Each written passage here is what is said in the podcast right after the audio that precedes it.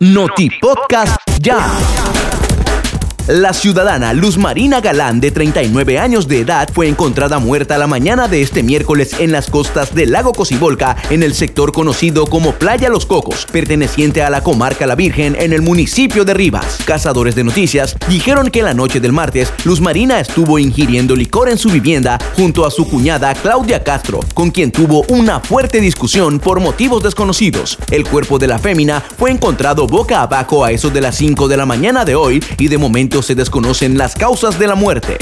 En el Hospital Asunción de Huigalpa, Chontales, murió anoche el ciudadano Fernando Somoza a causas de las puñaladas que Marvin Manzanares le asestó el pasado lunes. La mortal agresión ocurrió en la comarca El Guabo, en el municipio Santo Tomás, departamento de Chontales. Cazadores de noticias dijeron que ambos sujetos discutieron bajo los efectos del guaro, situación en la que Marvin apuñaló en varias ocasiones en el abdomen a su víctima.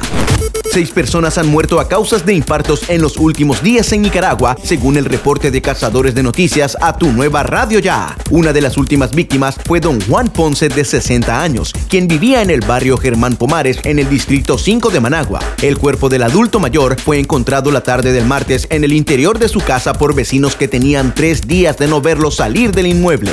A la orden de las autoridades judiciales fue puesto Manolo Mendoza de 48 años, quien la tarde del lunes ultimó a filazos a su vecino de cuartería, Mario Pineda, de 53 años, en el barrio Milagro de Dios de Managua. Según vecinos, el día del crimen, don Mario golpeó a su homicida porque supuestamente le había enamorado a su mujer. Posteriormente, el homicida le gritó a Mario Pineda que se iba a arrepentir y se le abalanzó con un machete con el que le cercenó una mano y le partió el tórax. A 25 años de cárcel fueron condenados Neri Padilla y Elvis Amador, quienes el 18 de mayo en el año 2020 le quitaron la vida a doña Rosa Arróliga en Comalapa, Chontales. Los homicidas le dijeron a su víctima que le iban a vender un zinc, pero en el trayecto la golpearon para robarle 4 mil córdobas y otras pertenencias de valor.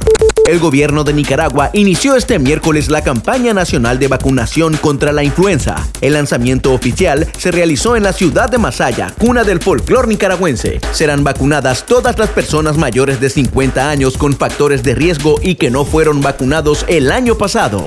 La alcaldía de Managua, con el apoyo de la República de Taiwán, entregaron la primera vivienda digna del año 2021. El protagonista de la entrega fue don Danilo Rojas Cruz, habitante del barrio Nueva Nicaragua, ubicado en las cercanías del cementerio Milagro de Dios. A lo largo de los años, el gobierno sandinista ha entregado 355 viviendas dignas a igual número de familias del municipio de Managua. Noti Podcast ya.